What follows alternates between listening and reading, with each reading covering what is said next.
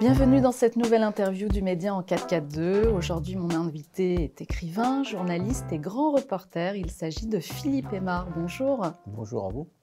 Bienvenue, merci d'avoir accepté notre invitation et surtout d'avoir fait le déplacement parce que je sais que vous n'accordez pas facilement d'interview. Un petit peu. Alors, euh, vous êtes présent aujourd'hui pour nous parler euh, de votre dernier livre qui s'intitule Covid-19 et les dossiers dangereux, nouvelles révélations. Il y a eu une première enquête euh, publiée pour laquelle Pierre Jovanovic, euh, qui est votre éditeur, nous avait reçu euh, chez lui. Pourquoi cette suite et qu'est-ce qui vous a donné envie d'aller encore plus loin dans cette enquête? Je vais parler d'abord rapidement du premier. Donc le premier livre, on, était confinés, donc j'ai eu beaucoup de temps, si vous voulez, pour, pour travailler depuis chez moi, puisque évidemment, il était hors de question d'aller en Chine ou aux États-Unis, puisque les voyages étaient quand même assez, enfin, régulé, proscrit euh, à un certain moment. Euh, donc beaucoup, beaucoup de travail, si vous voulez, documentaire, donc des recherches à partir de, documents qu'on trouvait voilà, sur les dossiers du FBI, sur les journaux américains, évidemment, puisque on avait une. Les, les Américains ont toujours eu, enfin, pour moi en tous les cas, une, voire plusieurs longueurs d'avance au niveau de leur travail euh, de, journaliste. Hein. C'est-à-dire qu'on a des documents qu'on ne trouvera jamais euh, dans un journal euh, français comme, je sais pas, Le Figaro, Le Monde, Libération, qui ont tendance à quand même à prendre, grande majorité, leurs informations depuis les dépêches AFP. Donc, si vous voulez, vous ouvrez un journal en France, vous avez la même information que, que Ouest France, vous allez retrouver exactement la même ligne dans le Figaro ou ailleurs. Donc, si vous voulez, l'orientation, le travail qui a été fait, c'est vraiment un travail de recherche déjà au niveau des médias. Et puis, euh, c'était un sujet qui était, en 2020, c'était quand même assez nouveau. Donc, on avait le champ libre, vraiment au niveau des recherches. Il a fallu tirer un fil et puis on va tomber sur une information et on va continuer à chercher. Et en fait, on construit un petit peu le livre comme ça. Sur le deuxième livre, c'est un peu différent, c'est-à-dire que euh, après avoir fait le premier euh, bouquin, on avait une histoire qui, on a vu euh, tourner sur Bill Gates, la rencontre avec Arnaud Carlen, comment il est, passé, si vous voulez, du monde de l'informatique au monde du sanitaire, enfin des microbes euh, avec toutes ces histoires médicales, etc. C'est un petit peu ce qu'il a fait alors qu'il n'est pas médecin. on en reparlera tout à l'heure. Mais et puis après, toutes ces histoires de comment d'espionnage. on a vu avec euh, avec les labos euh, comment ils se faisaient piller les informations au Canada, comment en France on a des fioles de, virus qui ont disparu et puis et, puis comment les Français ont donné le laboratoire, enfin donné, vendu le laboratoire P4 euh, de Wuhan. Donc c'était quand même un produit 100% euh, français. et puis après, tout, le déroulé. Hein. C'est-à-dire que ce qui s'est passé avec, les Américains et ce laboratoire, et puis la collaboration qu'il y a eu entre les différents laboratoires chinois et, américains. Voilà, et on a clôturé, si vous voulez, le premier livre à un moment T, c'est-à-dire pratiquement un an après le début de, de, la pandémie, pour euh, arriver aujourd'hui à, à, une espèce de scénario qui est un peu plus complexe, on voit mieux ce qui se passe. Alors, dans ce second livre, justement, vous débutez euh, par une série de morts suspectes. Vous l'aviez déjà fait un peu dans, Le, dans, Le, premier livre. Mais euh, là, vous commencez par la mort de Karim Ulysse, prix Nobel et mhm. inventeur de la méthode PCR, PCR qui euh, décède donc le 7 août 2019. Racontez-nous qu'est-ce qui vous interpelle dans, ce, dans cette mort alors, ce qui est intéressant, c'est que on a, euh, on a, le gars a eu d'abord un prix Nobel. Il ne faut pas l'oublier. Euh, il a fait une méthode de, travail qui était destinée au départ plus, bon, évidemment aux scientifiques, mais aussi qui a été utilisée par, la police pour élucider des meurtres etc., etc.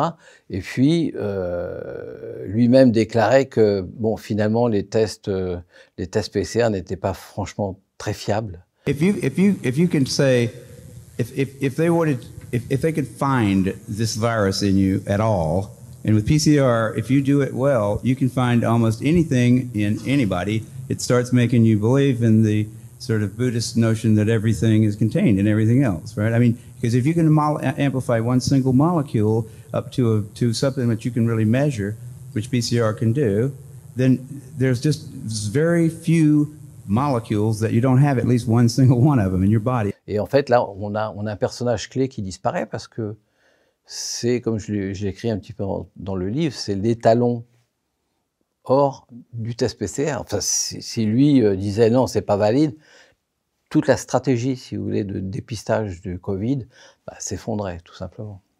Et malheureusement pour lui, il disparaît voilà, six mois avant le démarrage de la pandémie. Une mort dite suspecte bah, euh, On ne saura jamais. comme beaucoup d'autres. On ne saura jamais. Très vite, vous enchaînez sur une véritable enquête qui est ciblée autour de Bill Gates, que vous associez et que vous comparez à Thomas Malthus. Alors Thomas Malthus, prêtre euh, anglais du XVIIIe siècle, Tout à fait. Euh, qui écrit beaucoup sur les mathématiques, sur l'économie de l'époque, mhm. et qui a une théorie, celle du mariage tardif, pour éviter la surpopulation. Ouais. Alors racontez-nous comment vous faites le lien entre ces deux personnages. Alors, euh, en fait, c'est pas moi qui le fais, c'est Bill Gates qui est élevé dans, dans, une famille très traditionnelle, euh, dont, les parents euh, sont malthusiens aussi. Hein. Ils, pensent que euh, une surpopulation peut mettre en danger nos sociétés. Donc Bill Gates est vraiment, je dirais, baigné dans cette ambiance. Et il va reprendre naturellement, si vous voulez, un peu le flambeau, et il va défendre cette idée du danger de la surpopulation. Il va, découvrir ce, statisticien suédois, donc Hans Rosling, et il va comprendre, ou en tout cas utiliser les théories de, cette personne pour dire bah, finalement, Malthus euh, avait peut-être tort. Euh, je pense qu'il faut voir un peu différemment la chose. Enfin, c'est expliqué de toute manière de, comme d'habitude avec Bill Gates, il fait pas mal de, plagiat sans vraiment apporter, euh, apporter la source de, ses idées.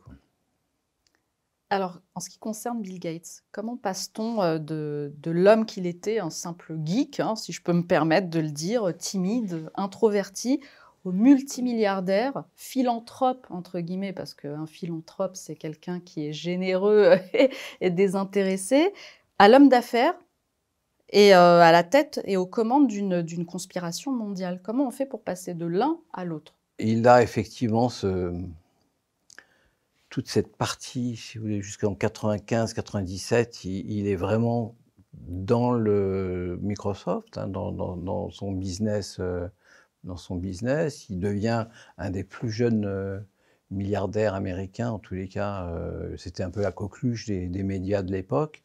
Il, est embourbé avec l'État américain qui l'accuse d'avoir le monopole de, son business sur les softwares, je crois. bref. Et il se passe, bon ça je reviens sur le premier livre, en fait il se passe un événement assez intéressant où il va être interviewé par euh, le magazine George. ils vont lui consacrer six ou huit pages dans, le magazine. Et ils vont l'interviewer sur un petit peu euh, sa vie et comment il voit un petit peu le, futur, le développement. Et à aucun moment, dans cette interview, en tous les cas dans ce magazine, il ne parlera de, son intérêt pour, euh, pour les épidémies, pour la pandémie, pour les virus, etc.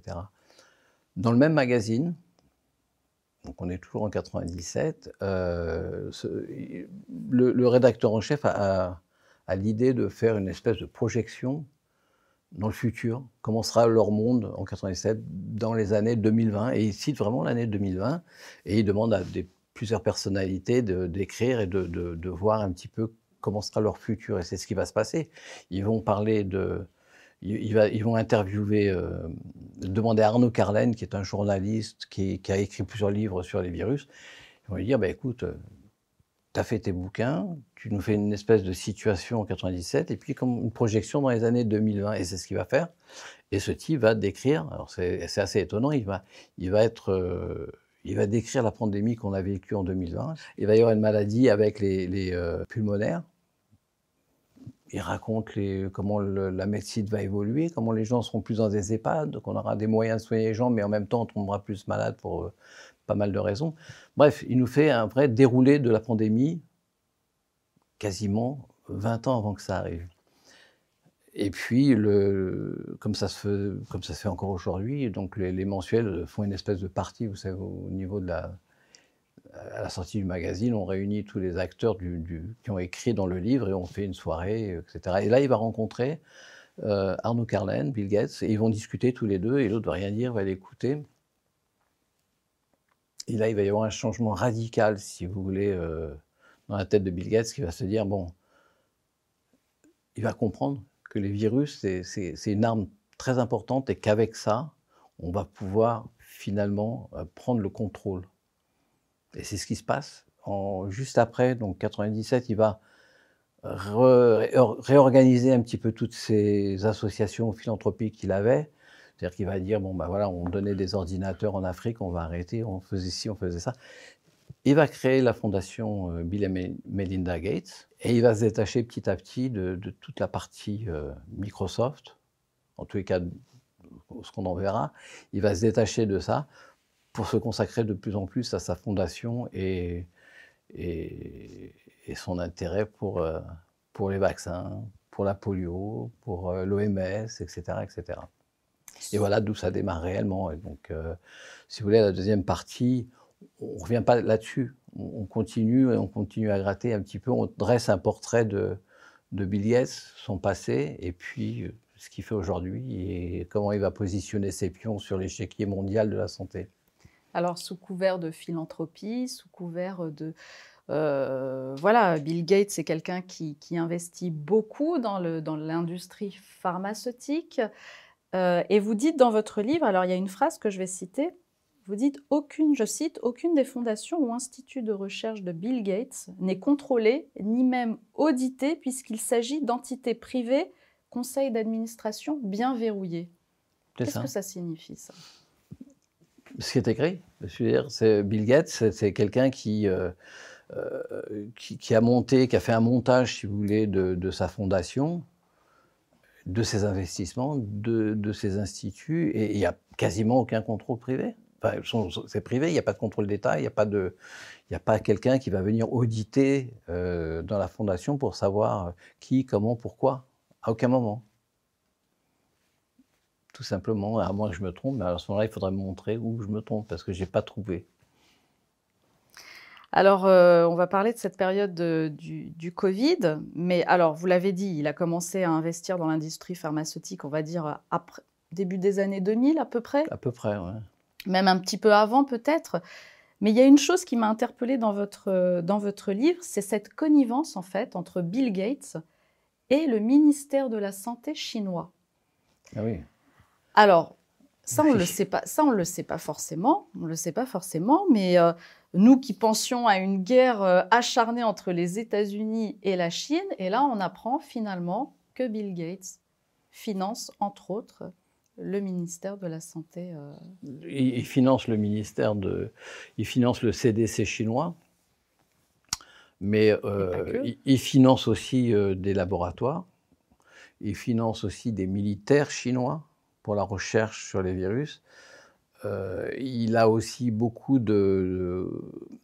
La presse aussi. Il, suffit, il suffit. en fait, vous, comme tous les, toutes les personnes, peuvent regarder où va son argent, puisqu'ils ont obligation, si vous voulez, de, de lister tous les, tous les fonds qui font, enfin tous les, euh, toutes les bourses qu'ils vont donner, tout l'argent qu'ils vont le donner, ils ont cette obligation de le lister. Donc ça, pour le, pour, la fiscalité, et puis parce que voilà, c'est quelque chose qui est, obligatoire. Donc, si vous prenez la fondation et vous regardez où va l'argent, vous allez voir où ça va tomber. Donc ça va tomber euh, sur des laboratoires de recherche, sur des instituts euh, de recherche, sur des universités euh, chinoises, sur des ministères du CDC. Enfin bon, il y a, tout il y a toute une liste de, de personnes qui vont recevoir ces subsides, vous voyez. y compris d'ailleurs, y compris les Français. Hein. il y en a beaucoup moins, mais euh, il va financer aussi l'Institut Pasteur à Dakar. Il va, il, va, il va quand même largement financer, mais c'est pas gratuit. Parce qu'avec Bill Gates, il n'y a jamais rien de gratuit. Il y a toujours quelque chose en retour. Alors, comment ça se passe, ce retour? Il a acheté une société pour faire du test euh, PCR. Il a investi euh, dans BioNTech, il a, euh, Pfizer, Moderna, enfin tout ça, ce sont des, sociétés, euh, c'est pas gratuit. Dire, il va mettre, euh, il va mettre de l'argent dans la société et il va faire en sorte que ça fonctionne. On l'a vu d'ailleurs avec Moderna, combien, enfin, combien ils ont gagné d'argent avec ces histoires de Covid. BioNTech, idem. Pfizer, idem. Alors juste un chiffre sur la Chine. Vous dites que Bill Gates a investi plus de 395 millions de dollars entre 1994 et 2021. C'est ça. Je pense que c'est ça. Enfin, j'ai plus les chiffres en tête, mais je pense que c'est ça. Euh, un chapitre dans votre livre qui s'intitule Tout Davos était informé de l'arrivée du Covid-19. Expliquez-nous ce passage-là. Alors Davos, c'est euh, le rendez-vous annuel du Forum économique euh, mondial. Et en 2019, vous dites que Emmanuel Macron, Donald Trump, Tay n'étaient pas, pas de la partie en fait. En fait, ils étaient, je pense qu'ils étaient prévus à venir et ils ont été retenus euh, par euh, les obligations mondiales, enfin l'actualité mondiale, donc ils les ont un peu retenus. Mais ceci dit, vous aviez quand même des patrons pharmaceutiques qui étaient là, vous aviez euh, des gens de l'Europe, il y avait Juncker, il y avait le gars de la FDA qui a démissionné d'ailleurs après. Enfin voilà, il y avait quand même beaucoup de monde qui était présent. Et ils ont, et Bill Gates était là aussi, puisqu'ils ont aussi parlé d'argent de, et d'industrie pharmaceutique à ce moment-là. Donc bien évidemment, on ne peut pas dire que directement ils ont parlé du Covid, mais en tous les cas, ils ont parlé de, des gens qui ne voulaient pas se faire vacciner, le problème que ça pouvait causer, etc. etc. C'était déjà sur le tapis. Parce que 2019, on n'est pas encore au courant de l'arrivée du Covid. Personne Le Covid arrive en 2020, donc 2019. On est à peu près un an, et, je remonterai plus euh, quelques mois avant, même puisqu'en 2018, nous avons, euh, en 2018, on a, on a la réunion du club euh, Dolder, donc les patrons, si vous voulez, de l'industrie pharmaceutique qui se réunissent à Paris. Et là, je crois qu'on est en juillet 2018, et ils se réunissent et ils vont rencontrer le président Macron. Alors que ce n'était pas du tout inscrit sur le calendrier, et ils vont discuter à huis clos, puisque le Dolder, c'est toujours à huis clos. Euh, les, gens qui participent n'ont pas le droit, ou en tous les cas se sont engagés à ne pas divulguer les discussions qui sont à l'intérieur de ce club. Dans ce club, on a bien sûr, euh, comme je vous l'ai dit, des, gens de l'industrie pharmaceutique, mais vous avez aussi des banquiers, vous avez aussi des, quelques journalistes euh, spécialisés, etc. Mais ça reste très secret. Et l'information qu'on avait mis, enfin que j'ai mis dans le, dans le premier livre, si vous voulez, elle est issue d'une dépêche AFP, donc c'est pas quelque chose d'anodin, et ça n'a pas été tellement repris non plus par, euh, par des confrères euh, d'autres médias. Alors lorsque le Covid-19 arrive, très vite, certains s'interrogent sur ce virus qui était, euh, qui était différent de tous les autres virus qu'on a pu connaître. Et euh, très vite, tous ceux qui ont émis les hypothèses qu'il sortait d'un laboratoire, qu'il avait été transformé, euh, que, les gènes de ce virus n'étaient pas forcément très normales, tout de suite, tous ont été taxés de complotistes. Sauf qu'aujourd'hui, cette idée d'un virus qui sortirait d'un laboratoire revient sur le tapis, et notamment dans les médias mainstream. Quelle analyse vous en faites vous? Bah, Je dirais presque que c'est amusant. C'est étonnant parce que euh, si j'avais été rédacteur en chef dans un, magazine ou dans un journal comme, je ne sais pas, enfin peu importe le, journal d'ailleurs, ma première euh, question que j'aurais demandé euh, aux journalistes d'investigation, c'est on va gratter sur ce virus, on va savoir qu'est-ce qui s'est passé, d'où il vient, comment il est arrivé là. Je veux dire, tout le monde s'inquiète pour pour des choses anodines et puis des choses qui sont quand même beaucoup plus importantes et qui vont quand même euh, avoir un impact énorme sur la société, sur la société dans, le, monde entier. On va quand même euh, euh, bloquer les gens chez eux, on va les obliger à porter des masques, on va les obliger à faire des, des autorisations pour aller se promener, pour sortir de chez soi. Si vous avez un chien, vous avez le droit d'aller un peu plus loin que celui qui n'a pas de chien. Enfin bon, il faut arrêter, quoi. Et puis, puis c'est grave, on, a, on a euh, empêché des gens de travailler. On les applaudissait à un moment donné parce qu'ils travaillaient sur, euh, sur les gens qui avaient le Covid. Et puis d'un seul coup, on leur dit, bah, écoutez, vous vaccinez pas, dehors. Donc c'est quand même assez, assez grave ce qui s'est passé. Non seulement en France, mais dans d'autres pays aussi. On a eu, on a eu, si vous voulez, en, Australie, on avait des, des, gens qui manifestaient. Rappelez-vous ces images incroyables où il y avait la police avec des chiens. C'était comme en Afrique du Sud avec l'apartheid. C'était incroyable. Oui, ce virus, il a fait pas mal de dégâts. Et, à l'époque, personne s'en est vraiment euh, inquiété. on a dit, ah bon, c'est un virus. Il est arrivé par un passager chinois. On va rapatrier quelques personnes. On avait notre ministre qui est allé accueillir. Euh, ces, gens qu'on a ramenés de, de Wuhan et non, non, ne vous inquiétez pas, personne n'est atteint. On va les mettre dans le centre, on va vérifier, voir si ça va. Pour moi, il y a quand même des images qui reviennent qui étaient assez choquantes. On ramènera sur le territoire français euh, environ 200 personnes vendredi dans la journée.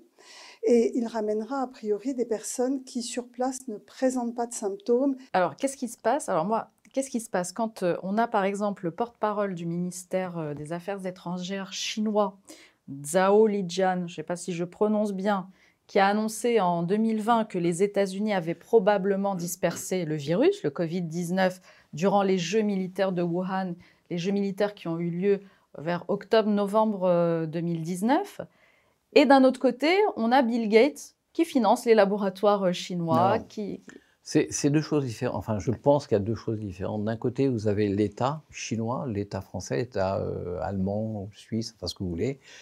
Et puis de l'autre côté, il y a toute l'industrie euh, privée, tout, le, si vous voulez, tout cette espèce de consortium pharmaceutique de l'industrie pharmaceutique, mais aussi de l'armement, etc. Enfin voilà, c'est un, un, énorme consortium. C'est, j'allais dire, c'est des États indépendants au sein de, dans, dans, dans d'autres États. Donc c'est quand même compliqué. Quand vous parlez de la Chine, par exemple, vous avez effectivement le ministre, le ministre de, des Affaires, dans l'Europe, je ne sais pas quel titre il a, ou en tous les cas, je crois qu'il représente, il est porte-parole, voilà. Il est porte-parole des affaires étrangères euh, chinois, et il va faire une allocution incroyable. Il va dire, euh, oui, c'est probablement les Américains qui ont dispersé ce virus euh, lors des Jeux olympiques. Sauf que le gars, il n'est pas, il, il pas idiot, il ne va pas jeter une information comme ça.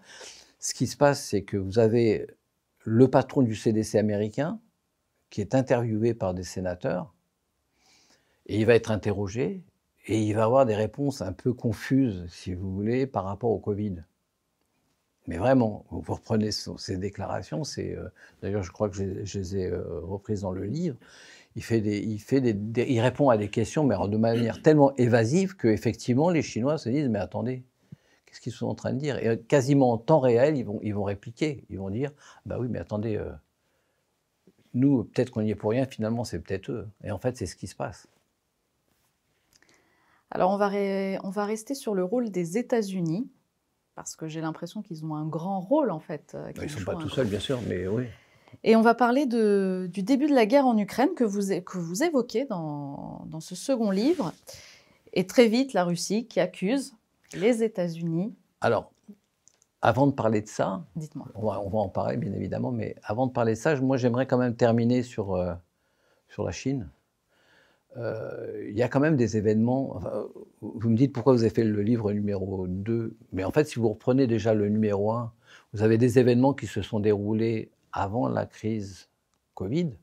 On parlait des Jeux de Wuhan euh, avec l'accusation qui est quand même assez grave du, porte-parole du ministère des Affaires étrangères chinois. Vous avez à un moment donné, euh, au même moment que ces Jeux olympiques, vous avez une répétition à New York qui s'appelle Event 201. Dans le deuxième livre, on a repris d'ailleurs hein, les, personnages qui étaient à cette réunion et vous avez des, postes clés qui sont, qui sont représentés. Vous avez une ancienne patronne de la CIA ou bras droit de la CIA, enfin direct, elle, a un poste important. Aujourd'hui, elle est devenue patronne de l'ensemble des. Enfin, c'est elle qui, dirige toutes les agences de, renseignement américaines. C'est quand même incroyable.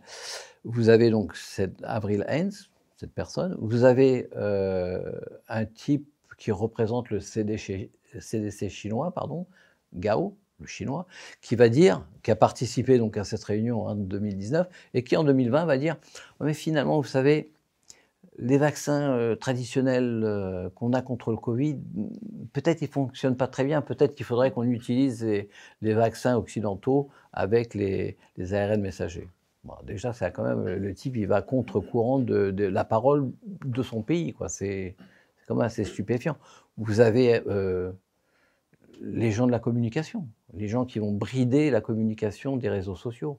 On en parle en 2019, tout de suite après, ils vont partir voir Facebook, les Twitter, euh, enfin, tous les réseaux sociaux qu'on a, et ils vont verrouiller l'information. Et, on, l'a vécu, enfin, vous avez vu ce qui s'est passé, on a coupé la parole à des, à des prix Nobel. C'est quand même, ça aussi, c'est une autre histoire, c'est quand même incroyable.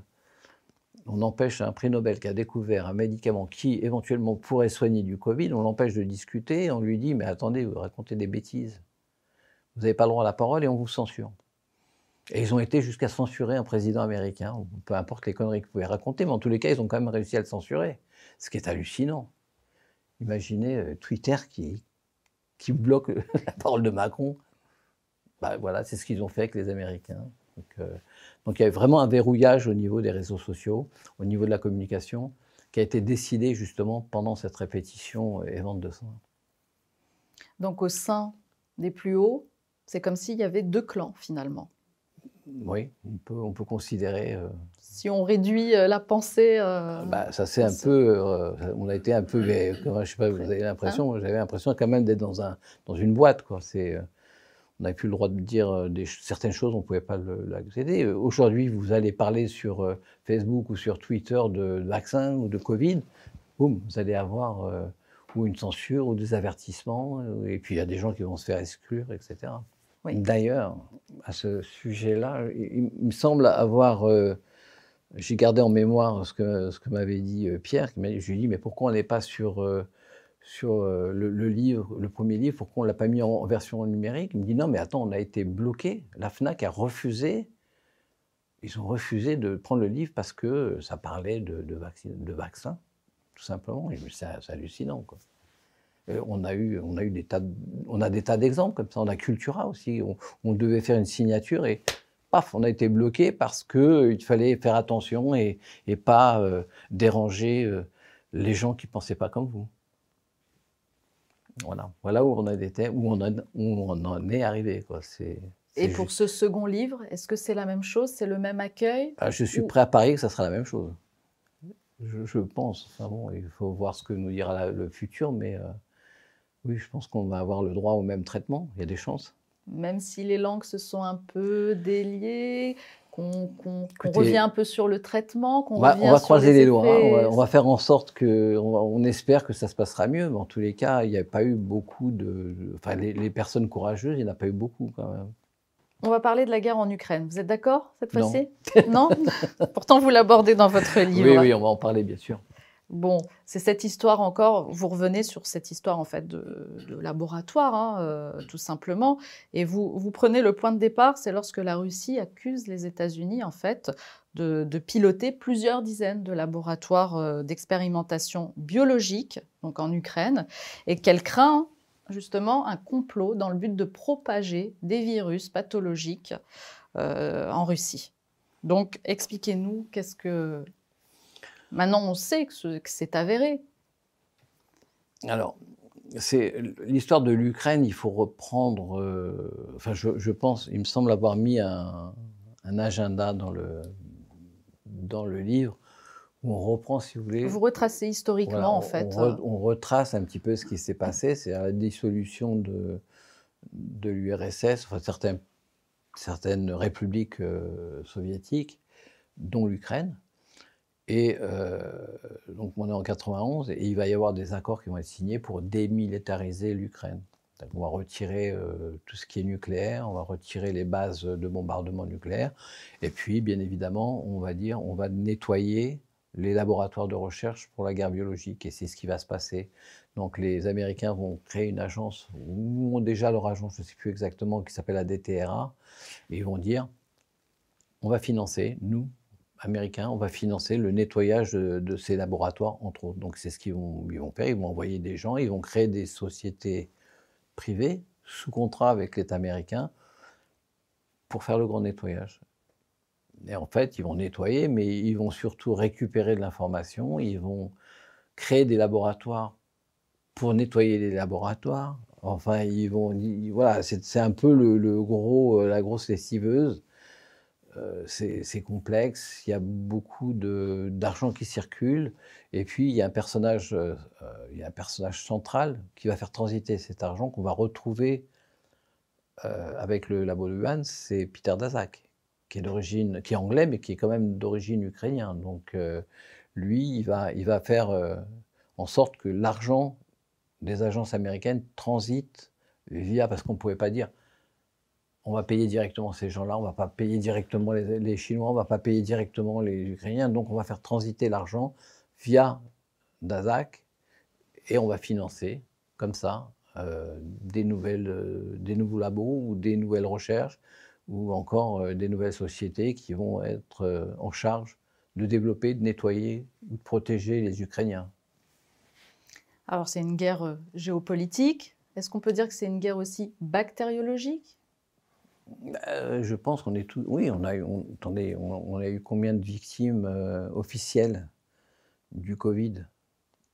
On parle aujourd'hui. Enfin, l'AFP annonce 15 millions. Bon, je suis un peu sceptique parce qu'à un moment donné, une personne qui mourait d'un accident de voiture, on testait pour vérifier s'il n'avait pas le Covid au moment où il conduisait et qu'il s'est tué. Ah, il est Covidé. Bon, hop, ça nous en fait un de plus. En fait, c'est ce qui s'est passé. Les chiffres ont été quand même, euh, je pense, un peu surévalués. comme, euh, comme les chiffres des effets secondaires sur la vaccination ont été un peu sous-évalués, puisque l'OMS a donné 5 millions de, d'effets de cas secondaires il y a quelques semaines, je pense qu'il y en a eu beaucoup plus en fait. Alors justement, on va, on va passer aux, effets secondaires et notamment, euh, on va parler de cette décision de justice du juge fédéral, d'un juge fédéral américain, oui, tout exactement, qui prononce en janvier 2022 euh, contre la FDA un jugement en lui ordonnant de publier 55 000 pages par mois des documents concernant l'homologation des vaccins de Pfizer. Alors initialement, la FDA et Pfizer voulaient que les citoyens attendent 2097, hein, l'an 2097 pour connaître la vérité. Où en est-on dans, cette décision-là? Est-ce que vraiment les, les 55 000 pages euh, mensuels sont publiés. Si vous me le permettez, on va reprendre un petit peu l'histoire de, de, la FDA, parce que bon, c'est cet organisme qui donne euh, l'autorisation de mise sur le marché de produits, alors que ce soit des produits alimentaires. Mm-hmm. Euh, vous allez envoyer des boîtes de chocolat ou des gâteaux et, ou alors des vaccins, c'est la même euh, FDA qui va autoriser ou non la mise sur le marché de ces produits. On a parlé tout à l'heure de, Davos, rapidement, euh, à la tête de la FDA, vous avez un monsieur qui, euh, qui dirige cette agence fédérale. D'accord? Donc il connaît absolument tous les rouages de son agence, toutes les lois qui vont pour ou contre un produit, et qui connaît exactement, puisqu'il a passé beaucoup d'années au sein de cette agence, comment ça fonctionne ce type va dire à Davos, il va dire, moi, j'arrête, je veux voir ma femme et mes enfants plus souvent qui sont dans le Connecticut, donc je vais démissionner de la FDA. Et c'est ce qu'il fait. Il va, il va sortir de la FDA, je crois que c'est en février ou en mars, peu importe, de 2019. Et puis il va disparaître un peu de la circulation pendant quelques mois. Et bizarrement, en juin 2019, il va rejoindre euh, le, directeur board de Pfizer. Ah, c'est quand même pratique. C'est pratique parce que vous avez euh, une société qui va faire des vaccins, qui n'ont pas fait toutes leurs étapes d'homologation, de, tests avant d'être mis sur le marché. Et Pfizer va demander une autorisation provisoire ou temporaire de mise sur le marché, donc, parce qu'il n'y a pas d'autres médicaments qui soignent, etc. Et ils vont obtenir, en donnant leur, euh, leur euh, rapport de test à la FDA, ils vont obtenir, la, je crois qu'ils obtiennent l'autorisation en quelques mois. Je crois que c'est en deux mois ou trois mois. Enfin, c'est très rapide. Toutes ces pages qu'ils vont donner à la FDA, ils le donnent en trois mois. Donc, qu'est-ce que fait Pittman, le juge? Il dit, écoutez, il faut peut-être arrêter. On ne va pas attendre 30 ans ou 40 ans pour avoir vos rapports que vous avez donnés en trois mois. Donc, si vous les avez donnés en trois mois, moi, je vais vous obliger à donner effectivement 55 000 pages par mois pour voir ce qu'il y a dedans. Et c'est ce qui s'est passé. Ce juge, il avait, euh, comment on appelle ça, des, il les avait bien accrochés, voyez, et il a dit, on vous oblige. Et ce qui est étonnant, c'est que la FDA n'a rien dit, ils n'ont pas, ils ont pas dit non. Ils ont dit, bon, ok, on se plie à, votre jugement, et ils ont commencé à donner des, pages, alors de, des pages officielles, hein. c'est, euh, c'est, assez effrayant d'ailleurs, parce que vous trouvez dans, ces, premiers, euh, dans ces premières pages, vous allez avoir des résultats de tests sur une frange de la population. Donc, c'est vraiment les premiers tests. Et on se rend compte que d'entrée de jeu, on a déjà 40 ou 42 000 euh, euh, cas d'effets secondaires. Et sur ces 42 000 cas d'effets secondaires, on a d'abord une grande partie de tous ces effets secondaires touchent des femmes. Euh, et on va se rendre compte qu'il y a des femmes qui, qui, ont des gros problèmes de, reproduction, donc qui vont perdre qui vont perdre leur, euh, leur fœtus, qui vont, enfin voilà, il y a, des, y cas graves.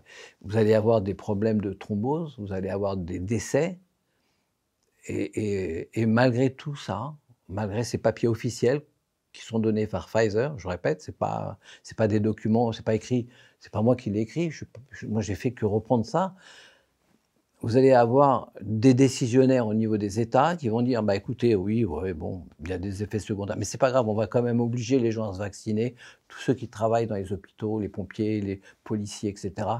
Vous avez obligation de vous vacciner. Ce qui est très drôle, c'est qu'aux États-Unis, vous avez une frange. Alors ça, c'est incroyable aussi. J'en ai pas trop parlé dans le bouquin, mais vous avez toute une frange de, des services de renseignement américains, donc la CIA, NSA, etc., qui ont refusé, la FBI, ils ont refusé, ils ont dit, nous, nous on ne veut pas, on ne veut pas se faire vacciner. Qu'est-ce que vous allez faire? Vous allez dire, obligé? Et, ils ont gagné, ils ne se sont pas fait vacciner. Donc voilà. Voilà, merci Monsieur Pittman. Alors, peut-on évoquer ensemble la, fin du livre et notamment euh, l'épisode de Jordan euh, Walker? Ah oui. Ce directeur euh, pour la recherche et le développement de Pfizer et cette petite déconvenue qui lui est arrivée lorsqu'il se fait piéger par, par un pseudo en fait rendez-vous amoureux. C'est pour ça que je comprends que c'est bizarre. J'espère qu'on ne découvrira pas que cet ARNM reste dans le corps et qu'il affecte quelque chose d'hormonal pour avoir un impact sur les cycles menstruels. Ouais, où toute la prochaine génération sera complètement foutue. Vous imaginez le scandale Oh mon dieu J'enlèverai Pfizer de mon CV le type, oui, il va, il va balancer, euh, il va balancer des informations euh, assez étonnantes. En fait, il pense être à un rendez-vous amoureux et puis la personne l'interroge. Bah, il parle beaucoup. C'est un journaliste, voilà. donc il, veut impressionner. Il va, boire un petit peu avec euh, le gars qui pensait avoir un date et en fait non, il se fait, oui, il, se fait piéger et ça finit en pugilat. Mais là, je vais quand même garder un petit peu le. On garde un, peu un petit peu le mystère du livre parce que si on dit ce qu'il y a dedans, c'est pas drôle. C'est des clés pour, euh, pour l'éveil de chacun que vous transmettez là dans ce livre. Qu'est-ce que c'est? Je pense que oui. Je pense que euh, les personnes qui, qui, ont acheté le premier volume ou qui ne l'ont pas encore acheté et puis qui, qui, ont acheté le deuxième ou qui ont acheté les deux volumes, enfin peu importe, je pense que vous allez, euh, vous allez trouver, si vous voulez, des, c'est pas des clés d'éveil, c'est plus des chapitres de réflexion. D'accord? On, nous a dit on nous a bassiné les oreilles sur la dangerosité de, ce virus. Euh, on, a eu, beaucoup de morts. Moi, j'ai perdu, vous savez, j'ai perdu quand même quelqu'un dans ma famille qui est, mort du Covid. Euh, un oncle qui était dans un EHPAD à Paris et qui, malheureusement, il a attrapé le Covid. Mais ce qui est grave, c'est que je pense qu'à un moment donné, on aurait pu faire quelque chose on, avait, je pense, les moyens de soigner. Moi, j'ai eu le Covid, je me suis soigné parce que je suis tombé sur, sur des médecins qui n'ont pas eu peur de me prescrire euh, des médicaments interdits. Voilà, on a interdit certains médicaments. Or, euh, ces médicaments fonctionnent.